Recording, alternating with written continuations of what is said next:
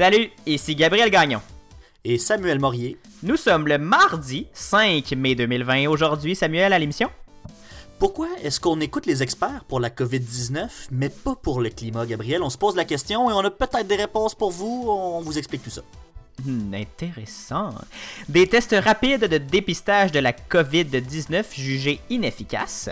Et on termine avec une entrevue. Euh, c'est la suite de notre série d'entrevues avec euh, Yannick, Ma euh, cette fois-ci, qui est entrepreneur et propriétaire de communication Jean Malo. Bienvenue à cette toute nouvelle édition du matinal de Ce, ce n'est pas un média, version déconfinement et retour à la quotidienne.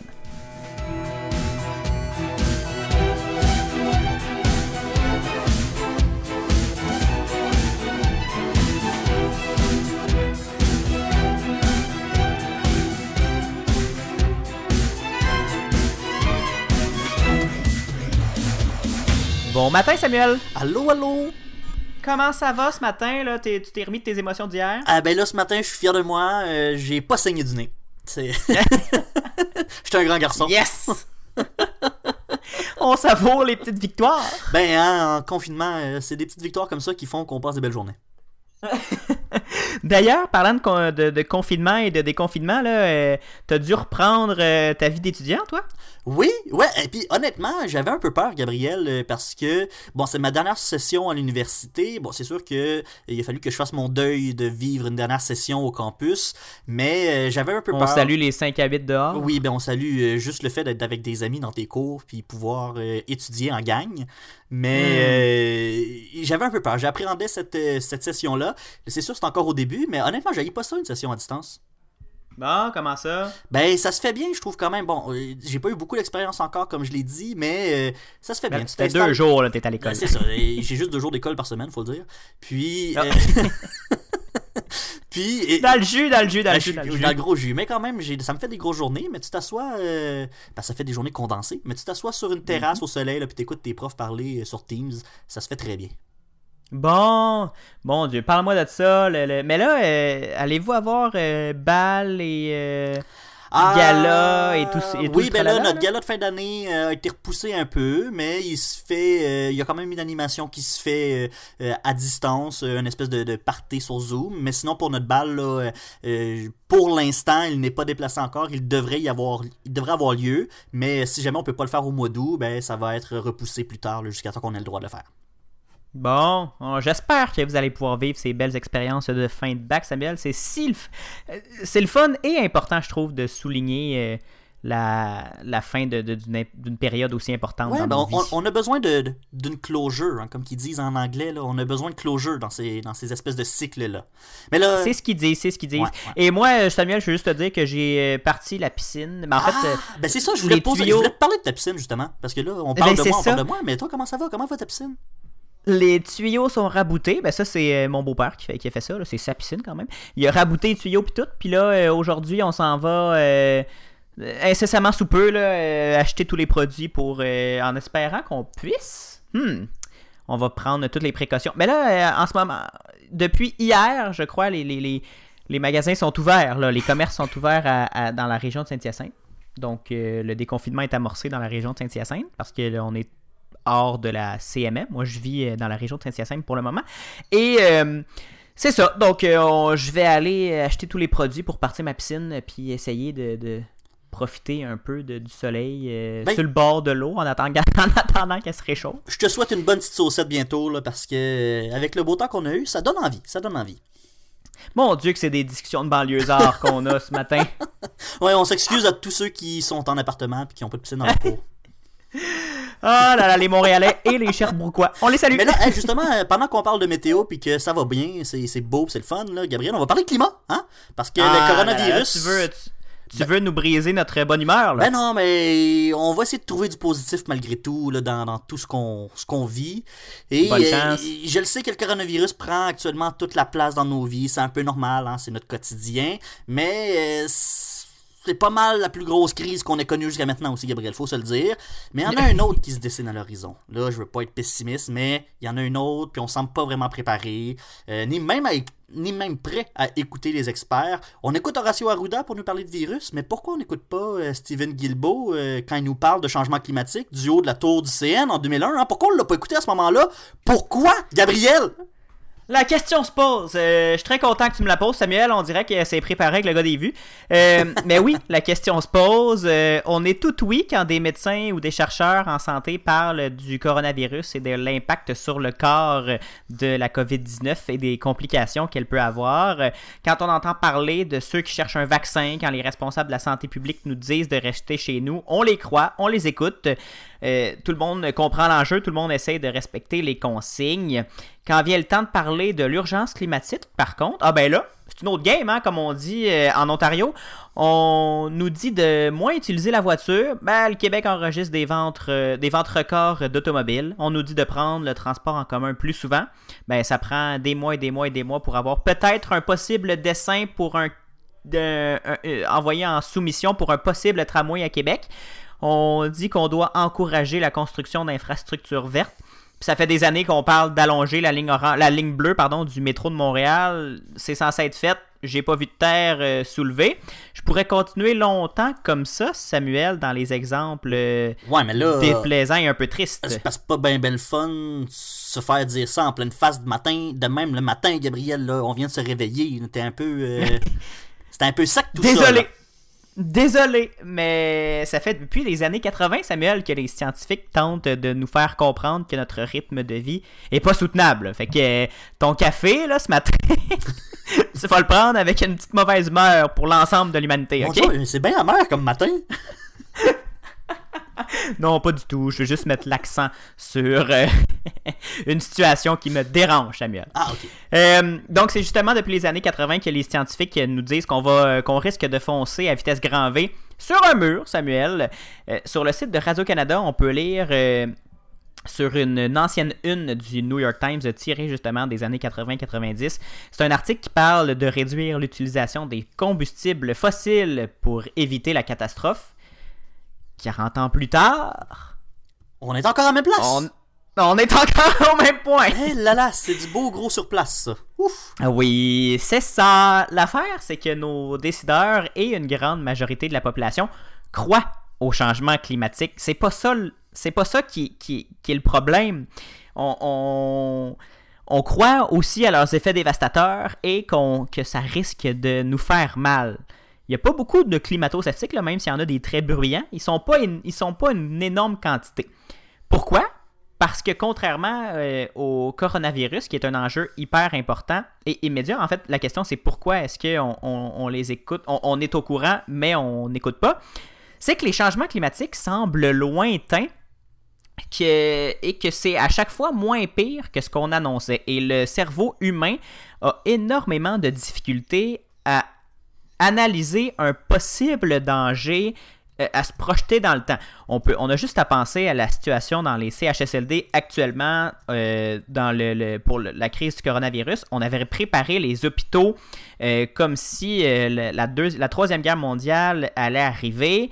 Mais on se disait que les CHSLD, vu que c'est un lieu fermé, il n'y a pas tant de risques que ça. Et bien, surprise, c'est là où le, le, feu est pris le plus fort. Ben, c'est un peu ce qui arrive avec la, crise euh, climatique. On a vraiment beaucoup de difficultés en tant qu'espèce à se projeter, à, voir un danger nous, arriver depuis aussi loin.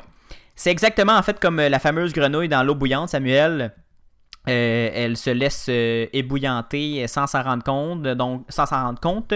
Donc même si les conséquences des changements climatiques tuent et continueront de tuer, on n'est comme pas trop sûr si c'est vraiment ça ou si c'est pas ça. Selon l'OMS, Samuel, on estime que les changements climatiques causeront 250 000 décès prématurés tous les ans à partir de 2030. Mais 2030, ça, c'est dans 10 ans. Ouais, c'est ça, j'allais dire, c'est dans pas long. Là. Ben c'est ça, c'est dans c'est dans pas long et c'est dans longtemps pour notre esprit. On dirait qu'on a pas vraiment d'intérêt à se soucier ou, à, ou la on a même peut-être pas la capacité à imaginer à quoi va ressembler le climat dans 10 ans et si ça va être si pire que ça, parce que on disait justement qu'en 2010-2020, ben là, la Terre allait se réchauffer, se réchauffer, se réchauffer et qu'on allait subir les contre-coups de tout ça. Et bien là, on, subit les contre-coups, on a plus d'ouragans, on a des tempêtes plus fortes, euh, les, hivers euh, un peu chambranlants au Québec, mais c'est petit peu par petit peu, on, donc on s'en rend même pas compte.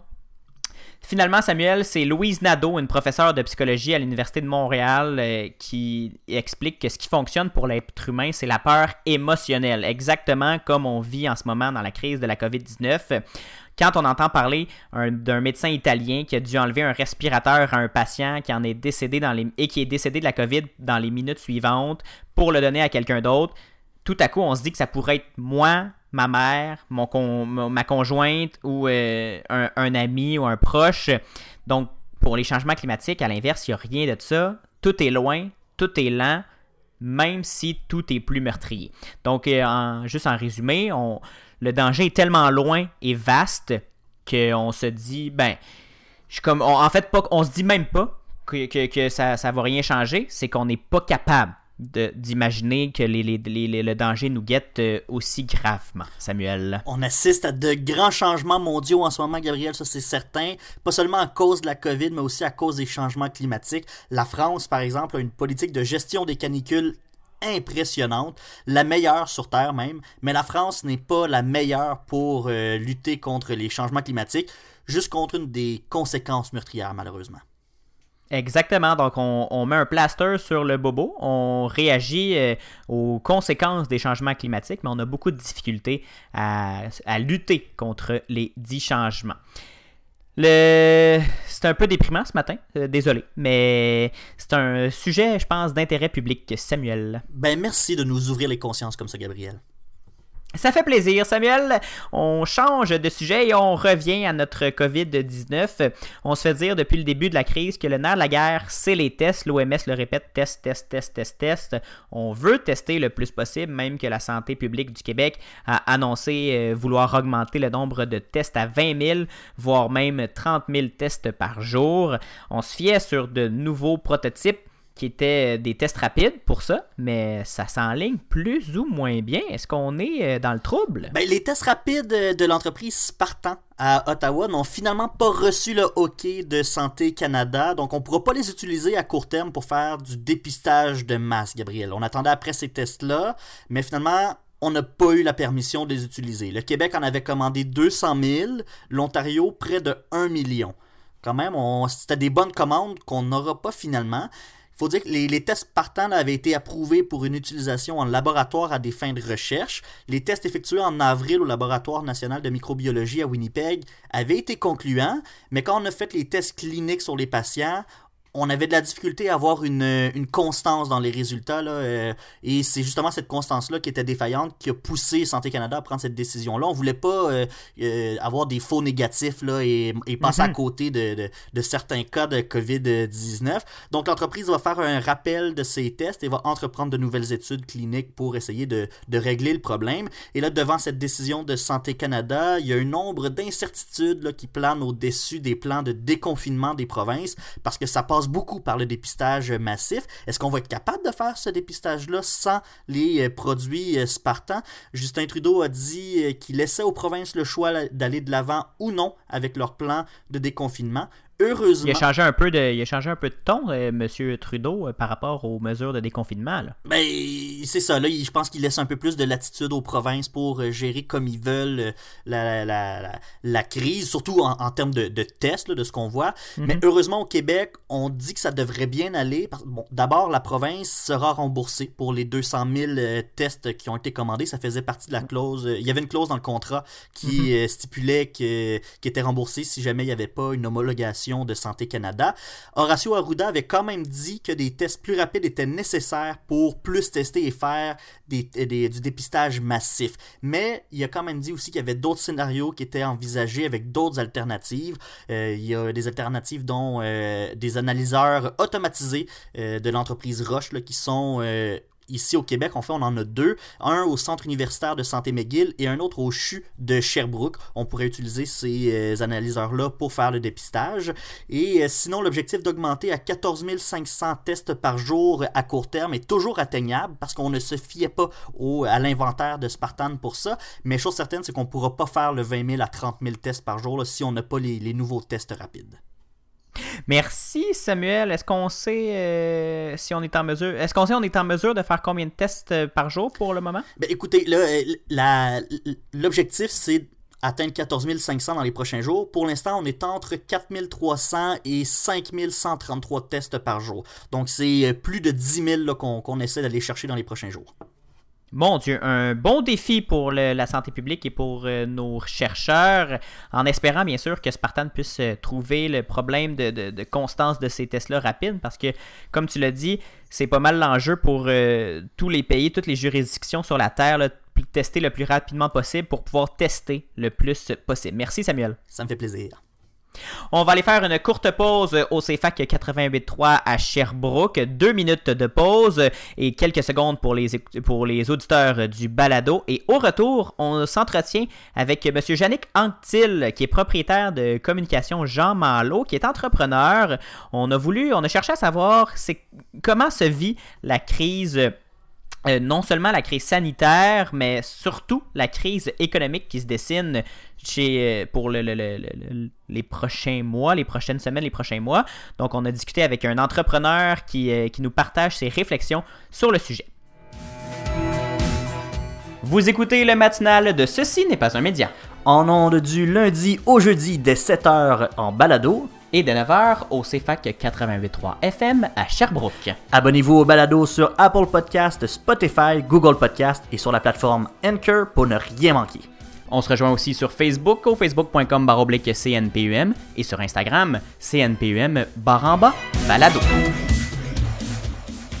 Vous êtes de retour à Ceci n'est pas un média avec Gabriel Gagnon et Samuel Morier. Et ce matin, on va poursuivre notre série d'entrevues avec euh, des gens qui sont touchés euh, grandement par euh, cette crise du coronavirus. Et donc, on a parlé à un ambulancier avec une travailleuse sociale qui a été délestée en CHSLD.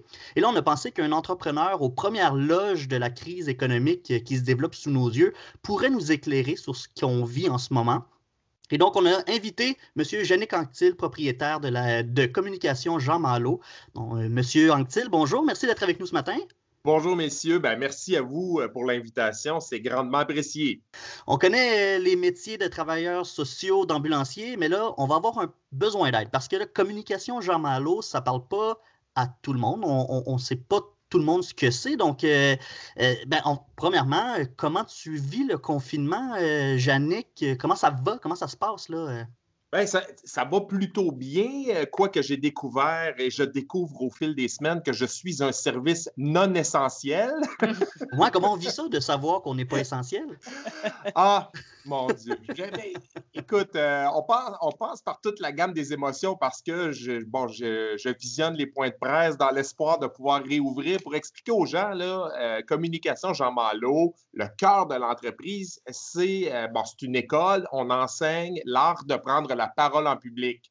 Alors, des gens de tous les milieux, de tous âges viennent suivre des cours parce qu'ils se disent, bon, ben moi, je dois prendre la parole, je dois être meilleur en communication, je vais aller chercher des outils. Alors, euh, c'est une école qui existe depuis 1982, donc 38 euh, ans, et même, on s'en va sur 39. Euh, tu as parti ça à 10 ans, Jannick? Pardon? Tu as parti ça à 10 ans? Ben, ah, non, non, c'est que c'est Jean Malo qui a démarré en 82. Moi, j'ai été d'abord étudiant euh, avec lui début des années 2000, puis euh, j'ai racheté cette école-là qui avait complètement changé ma vie. Euh, en 2009. Alors, moi, je suis propriétaire depuis, ben, je, vais, je vais atteindre la 11e année en juin. Hmm.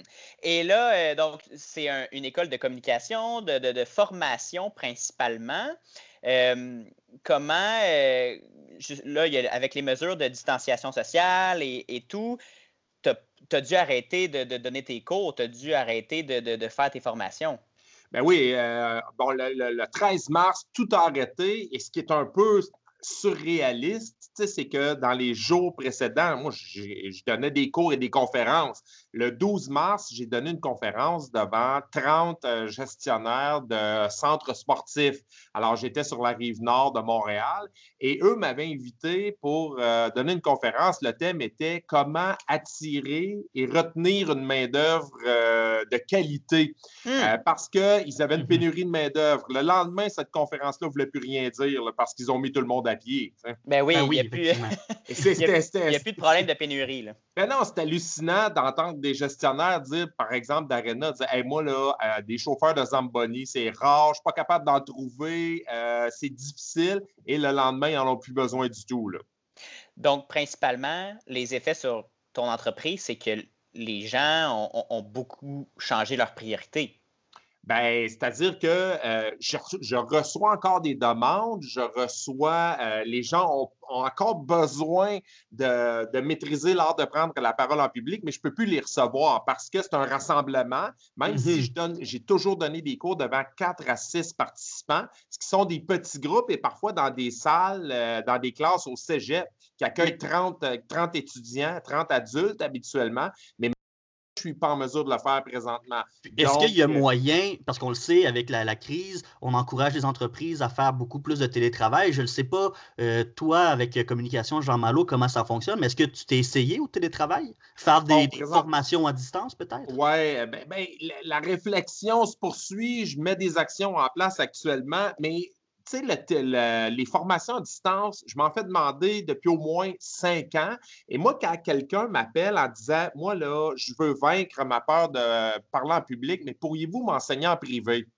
oui, c'est un peu euh, contradictoire. Maintenant, c'est ça, c'est qu'actuellement, quand les gens me demandent ça, je leur dis, ben si vous avez peur de l'eau, euh, je ne peux pas vous montrer en nager en vous disant couchez-vous à plat ventre sur la table du salon chez vous, puis regardez-moi faire à l'écran. Vous allez apprendre à bouger les bras et les jambes. à un moment donné, il faut que tu descendes dans la piscine. Mhm. C'est un peu pareil pour prendre la parole en public. Euh, je, je, recevais des gens qui ont une école d'arts martiaux, euh, qui donnent des cours de yoga, par exemple. Il y a une limite à ce qu'on va pouvoir faire, mais on va devoir adapter une partie de notre contenu, effectivement. Et donc, l'entreprise, ça roulait vraiment bien avant. Avec le coronavirus, ça vient vraiment chambouler euh, les plans qu'on avait pour les, prochains mois. Euh, ça vient même chambouler la, nature même euh, du, de, de, communication Jean Malo. Mais là, j'ai su peut-être entre les branches que tu songeais peut-être à diversifier les projets pour aider euh, les entrepreneurs à avoir leur propre émission. Comment ça se trame ce, projet-là? Est-ce que euh, tu profites du temps que, tu as dans, cette, dans, cette, pandémie pour euh, diversifier, diversifier un peu tes, tes offres de services? Oui, bien, en fait, je trouve que dans une épreuve comme celle-là, faut, bon, une fois que le choc est passé, comme entrepreneur, il faut se dire, OK, comment je vais donner du sens à ce qui arrive? Là? Parce que mmh je suis tombé à zéro, je donne plus de cours, plus de conférences, mais euh, je rêvais depuis longtemps de créer, un peu comme vous autres, hein, ma propre émission. J'en avais assez des médias traditionnels. J'avais volontairement quitté euh, parce que je commentais l'actualité à la radio.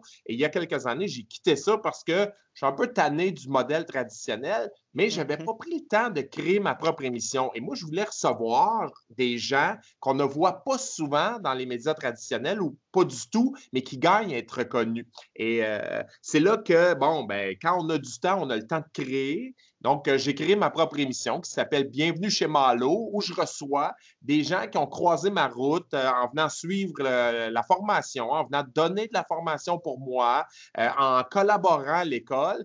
Puis, je suis rendu à six émissions d'enregistrer, trois en direct, trois pré-enregistrés. Puis, franchement, ça me donne beaucoup d'énergie de faire ça. Est-ce que tu comptes euh, garder ce projet-là vivant après euh, la pandémie ou euh, c'est juste pour le, temps que tu ne peux pas donner de formation? Parce que c'est un projet vraiment intéressant. On peut aller l'écouter sur ta page Facebook, puis c'est une émission de qualité. Ah, ben merci, c'est gentil. Ben, en fait, j'ai réuni des gens pour participer au projet. Tu sais, le, thème sonore du début, de la fin, c'est mon ami Martin Bossé que j'ai connu à la radio, euh, une infographiste qui a suivi mon cours, qui a monté un peu l'image de l'émission. Et pour répondre à ta question, oui, ça va rester parce que c'est longtemps que je vais le mettre en place, mais vous le savez, pour l'avoir créé, c'est de partir la roue, parfois, Mhm. qui est un peu euh, ardu et compliqué. Tu sais, je prends toujours l'image de quand on envoie une navette dans l'espace, 80 du carburant sert à faire décoller la navette. C'est un peu pareil pour un projet comme celui-là, mais je l'ai fait en 16 jours, alors que dans- si je l'avais fait à, à travers les opérations courantes de l'entreprise, ça m'aurait pris trois mois et peut-être que ça n'aurait jamais vu le jour parce que j'aurais été occupé avec le quotidien. Alors, euh, une fois que la, la roue est partie, ben, moi, je veux que ça continue à avancer, évidemment, puis ça me permet de faire découvrir des gens extraordinaires. Est-ce que justement tu pourrais dire que c'est c'est un des côtés positifs qu'il y a à cette pandémie-là, le, le fait de, de retrouver du temps pour se pencher sur des projets qu'on qu'on avait autrement pas le temps de faire? Ah oui, moi, définitivement. Tu sais, moi, je suis plus du genre à voir, à, à penser à quelles sont les opportunités derrière une épreuve. Sais, dans ma vie, j'en ai subi des épreuves euh, il y a une vingtaine d'années, là, pas tout à fait, mais presque. Avec une entreprise, j'ai absolument tout perdu. Euh, et euh, bon, tout perdre quand tout le monde continue de travailler autour, c'est pire un peu parce que là, tu, te remets beaucoup en question. Mais c'est là où je me suis réorienté vers la communication qui a été ma vraie vie, en fait, le- mon vrai, ma vraie mission dans la vie. Et encore une fois, là, on subit une épreuve, mais collective. Il y a des gens qui se plaignent, qui sont effoirés devant la TV, on va se dire, on va se dire les vraies affaires, puis qui écoutent à la répétition des séries sur Netflix. Là, j'ai rien contre ça, mais si on donne pas de sens à ce qui nous arrive, si on n'essaie pas de trouver l'opportunité derrière l'épreuve, je pense que ça va être difficile, là, le retour à la vie normale après. Justement, tu as parlé euh, que, que tu as vécu d'autres euh, d'autres crises, d'autres épreuves. Un entrepreneur, là, ça ne doit pas avoir froid aux yeux, puis ça doit être prêt à presque toute éventualité. Est-ce que c'est dans ta vie d'entrepreneur, dans ta vie professionnelle, est-ce que c'est la première fois que tu traverses une crise de cette ampleur-là, puis qui, qui, qui bouleverse autant de choses autour de, de nous et surtout le core business de ton entreprise? Oui, en fait, là, si quelqu'un qui a moins de 90 ans vous dit que c'est pas la pire crise qu'il a traversée collective, là, je, je veux savoir c'est quoi la pire parce que ça n'a pas de bon sens. À moins d'avoir connu la guerre, la récession, euh, des, récessions importantes. Moi, je, viens d'une famille d'entrepreneurs. Euh, dans ma famille, ils ont démarré un, magasin général en 1935 au milieu de la pire crise économique de l'histoire moderne, disons-le comme ça. Ils ont traversé la Deuxième Guerre mondiale et euh, l'entreprise fête cette année ses 85 ans. Mais je trouve que présentement, oui, c'est euh, c'est la pire crise, sauf que on l'a quand même facile au Québec et au Canada. Euh, on, on nous demande de rester chez nous, de laver nos mains. Euh, on ne se fait pas tirer dessus. On reçoit de l'argent. Moi-même, je reçois 2000 dollars par mois du l'aide d'urgence du gouvernement fédéral. Euh, écoute, c'est la pire crise, mais en même temps, là, on n'est pas paralysé. On devrait trouver un sens à ça. Il faut se mettre dans l'action et c'est pas toujours facile, mais il faut vraiment le faire. Là, on le sait, euh, le gouvernement a annoncé récemment une reprise tranquillement des, euh, des activités économiques. Donc, on se prépare à une réouverture euh, de, de, de, de, notre vie normale, un retour à la vie courante. Toi, comment tu entrevois la suite des choses? Est-ce que tu as des craintes? Est-ce que tu, tu, vois certains défis qui, qui se pointent à l'horizon pour un, un éventuel retour à une vie normale? Bien, en fait, ce qui, euh, ce qui va être nettement pire que le coronavirus, c'est la crise économique, la crise des finances publiques que ça crée. Mm -hmm. Et je pense que c'était inévitable. Bon, on n'a pas le choix, on n'avait pas le choix. Nos gouvernements devaient faire ce qu'ils ont fait. Euh, je pense qu'avec le recul, bon, il y a des choses où ils vont se dire on aurait pu le faire autrement, mais là, on est dans une situation exceptionnelle. Donc, euh, on, on va devoir être indulgent envers nos gouvernements quand même. Mais euh, cette, euh, cette épreuve-là va nous suivre économiquement pendant des années. Euh, moi, je pense aux jeunes de votre génération. Tu sais, avant le 13 mars, vous étiez devant un buffet à volonté d'opportunités. Oui. Et c'est vrai. Moi, je, moi, je suis de la génération X où quand je sortais de l'école secondaire, peu importe ce qu'on voulait faire, il n'y avait pas de job. Alors, nous autres, on a été habitués, on a créé le, terme travailleur autonome. On a un peu créé cette fonction-là parce qu'on a créé notre propre emploi. Si devant plein d'opportunités, ça va être quoi après? Alors, moi, j'ai des enfants, des petits-enfants. Ma crainte, va plus vers ça. Euh, mais en même temps, je trouve que l'être humain est capable de grandes choses quand ils sont au pied du mur. Je, le vois actuellement, puis et il faut s'encourager. Puis les gens qui sont à leur place, qui sont dans leur domaine, vous, par exemple, en communication, allez toujours trouver une façon de gagner votre vie. Euh, ça va peut-être être moins facile que ce, qui était annoncé avant le 13 mars, mais euh, c'est difficile de prédire exactement ça va être quoi la suite. Oui, justement, le, fameux vendredi 13 où euh, le ciel nous est tous tombé sur la tête. Là, avant, deux jours avant, on cherchait des emplois, on, on, cognait une porte, puis la porte s'ouvrait. Et là, je pense que ça risque d'être plus difficile, mais euh, pour toi, Yannick, pour ton entreprise, euh, tu as parlé justement de ton émission, que tu as encore des demandes, tu reçois encore des, demandes pour euh, donner des cours. Pour ton entreprise, donc, on, sent que tu n'as pas de crainte pour ces activités. Ça, va continuer à, rouler au retour, au ben, retour économique en fait, on a toujours des craintes, mais actuellement, le gouvernement met en place un programme qui s'appelle le PAC-MAIN qui dit aux entreprises euh, allez, envoyez vos employés suivre la formation. On va mmh. payer les formations, on va payer vos employés. Le but de ça, c'est que vous puissiez garder vos employés. Vous n'avez peut-être pas de l'ouvrage pour eux à temps plein, mais une partie de leur semaine de travail consisterait à se perfectionner, à aller chercher des outils par le biais de différentes formations. Ma formation est éligible parce que depuis toujours, on, est, euh, bon, on a un certificat d'agrément d'emploi Québec pour ça. Alors, les demandes que je reçois, c'est beaucoup en fonction de ça. Euh, le gouvernement aussi a donné une forme d'aide aux étudiants qui vont recevoir des sous cet été. Ben, est-ce que euh, ça ne sera pas le moment pour certains étudiants collégiales, universitaires de venir suivre ma formation. Tu le mois de juillet a toujours été un gros mois chez Communication Jean Malo parce que les étudiants entre deux sessions disaient ben moi, ça fait longtemps que je veux suivre ta formation, je veux être meilleur dans mes exposés oraux, dans mes entrevues de stage, etc.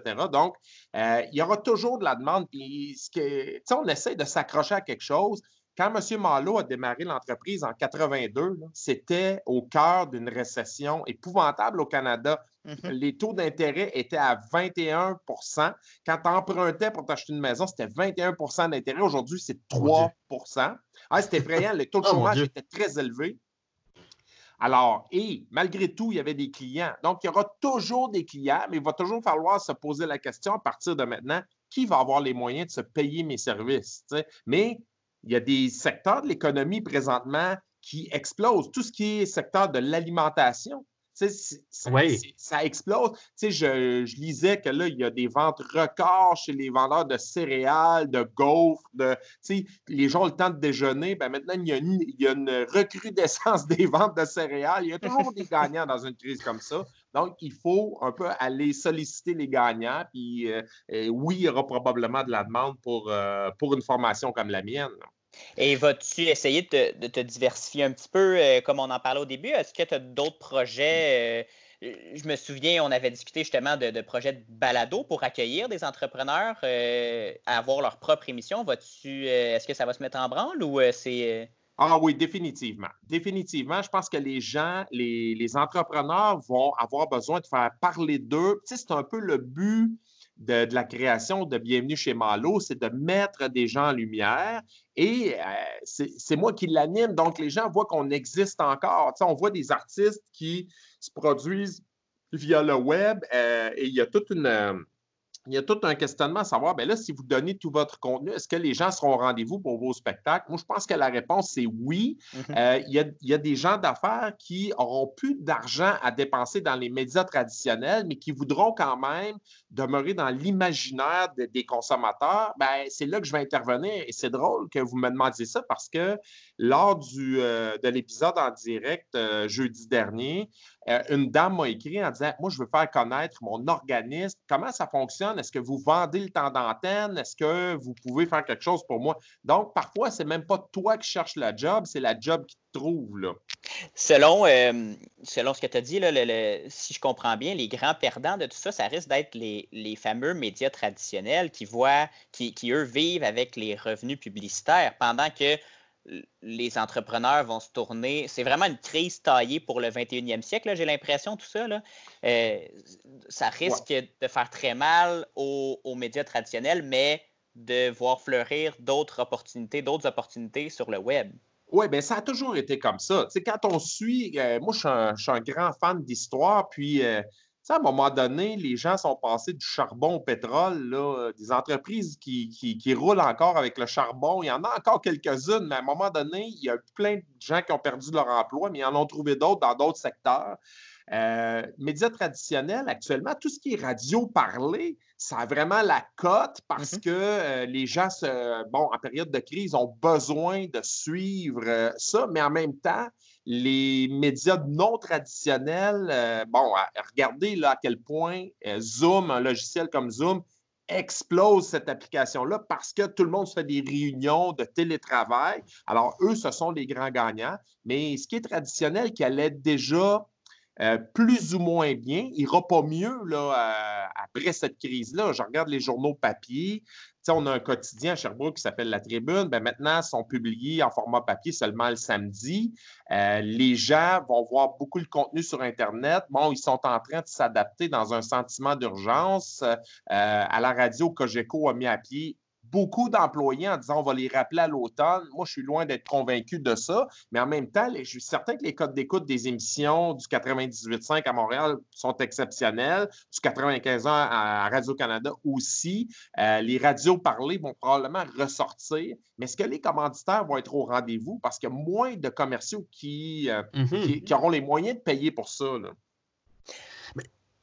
c'est là le nerf de la guerre, effectivement. S'il n'y a pas d'activité économique, pas d'argent pour euh, de la publicité, donc moins d'argent pour euh, les médias traditionnels. C'est un peu le, chemin qu'il faut comprendre, le, le, le raisonnement qu'il faut comprendre et retirer de tout ça. Bien, effectivement, puis le gouvernement met beaucoup d'argent en pub actuellement, des pubs pour conscientiser les gens, les laver vos mains, etc. Mais ça, ça va avoir une fin. Là. Euh, avec la, fin de la crise, bien, à un moment donné, est-ce que le commercial va être de retour? Il va y en avoir, mais c'est un peu comme lorsqu'il y a eu la crise du papier commercial en 2008, les concessionnaires automobiles, les fabricants automobiles étaient de gros annonceurs euh, télé. Maintenant, il y en a pas mal moins et je pense qu'on va avoir ce phénomène-là. Donc, les représentants de ces médias-là vont devoir être très, très créatifs pour aller chercher des commanditaires. Yannick Anctil, toi, tu n'es plus dans les médias traditionnels, tu es maintenant euh, sur le web euh, presque chaque jour et tu es aussi entrepreneur propriétaire de communication Jean Malo. Comment on te rejoint, comment on réserve une place pour la suite, pour euh, quand on va pouvoir se rassembler à nouveau? Bien, vous pouvez aller directement sur le site. Alors, allez sur Google, tapez Communication Jean Malo, vous allez tout de suite tomber sur le site de l'école. Vous pouvez venir me joindre également sur LinkedIn ou sur Facebook, tapez Jannick Anctil, vous allez tomber sur moi. Il y en a juste un, je suis chanceux. Si j'étais un Stéphane Tremblay, il y en aurait 8000, mais Jannick Anctil, il n'y en a seulement qu'un. Et euh, vous pouvez également euh, me contacter directement bon, par courriel au jannick.jannickanctil.com. Alors, Jannick, J-A-N-I-C-K. Alors, euh, tous les chemins mènent chez Communication Jean Malo et il me fera plaisir de vous répondre. Puis comment on et... suit là, ton émission sur le web? Bien, l'émission sur le web, en fait, je le partage euh, sur mon LinkedIn perso, Facebook perso.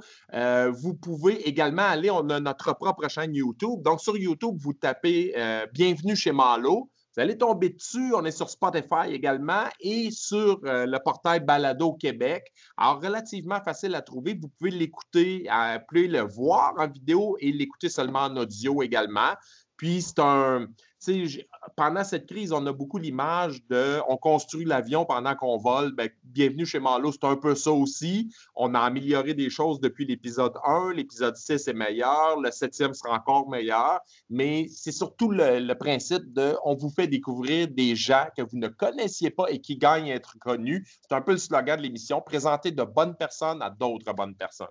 On va aller suivre ça avec attention. Jenny Anctil, entrepreneur et propriétaire de communication Jean Malo. Merci beaucoup d'avoir pris du temps euh, pour t'entretenir avec nous euh, ce matin. Merci, messieurs, et longue vie à votre émission également. Merci.